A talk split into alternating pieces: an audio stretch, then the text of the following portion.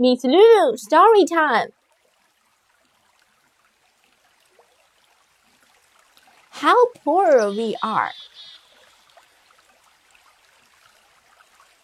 One day, a wealthy family man took his son on a trip to country so he could help his son see how poor country people were. They stayed one day and one night in the farmhouse of a very humble farm. On the way back home at the end of the trip, the father asked the son, What did you think of the trip? The son replied, Very nice, Daddy. The father then asked, Did you notice how poor they were?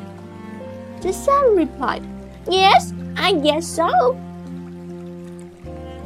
The father then added, And what did you learn?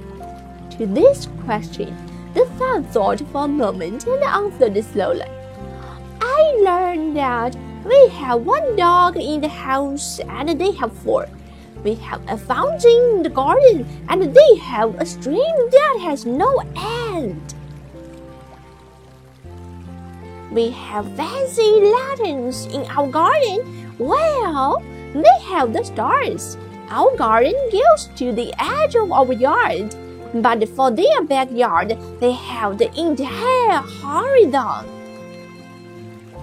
At the end of the son's reply, the rich father was speechless. His son then added, Thanks, Daddy, for showing me how poor we really are. Isn't it true that all depends on the lens you use to see life? If you have love, friends, family, healthy, good humor, and a positive attitude toward life, you have got everything. You can't buy any of these things. You can have all the material possessions you can imagine. Provisions for the future, actually, but if you are poor of spirit, you have nothing. 露露老师故事时间， 我们是多么贫穷！一天，一个富有的爸爸带着儿子做了一次乡村之旅。他想让儿子明白乡下人是多么的贫穷。他们在一个农家寒酸的农场上待了一天一夜。在旅程结束回家的路上，爸爸问儿子：“你觉得这次旅行怎么样？”儿子回答：“非常好，爸爸。”爸爸接着问：“你有没有注意到他们是多么贫穷啊？”儿子答道：“嗯，是的，或许是吧。”爸爸追问道：“那你都学到了些什么？”关于这一问题，儿子想了一会儿，慢条斯理地回答道：“我学到我们家只有一只狗，而他们却有四只。”我们的花园里有一个喷水池，但是他们却有一条没有尽头的小河。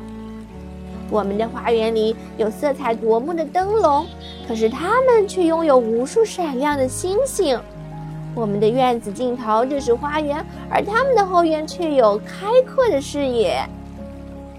儿子说完后，这个富有的爸爸无言以对。儿子还说道。谢谢你，爸爸，让我明白了我们是多么贫穷。一切在于看待问题的方式，难道不是吗？如果你拥有了爱情、朋友、家庭、健康、幽默和积极的态度，你就拥有了一切。这些东西是金钱买不到的。你可以拥有你想象中的任何物质财富和为将来做的准备。但假若你精神贫乏，还是一无所有。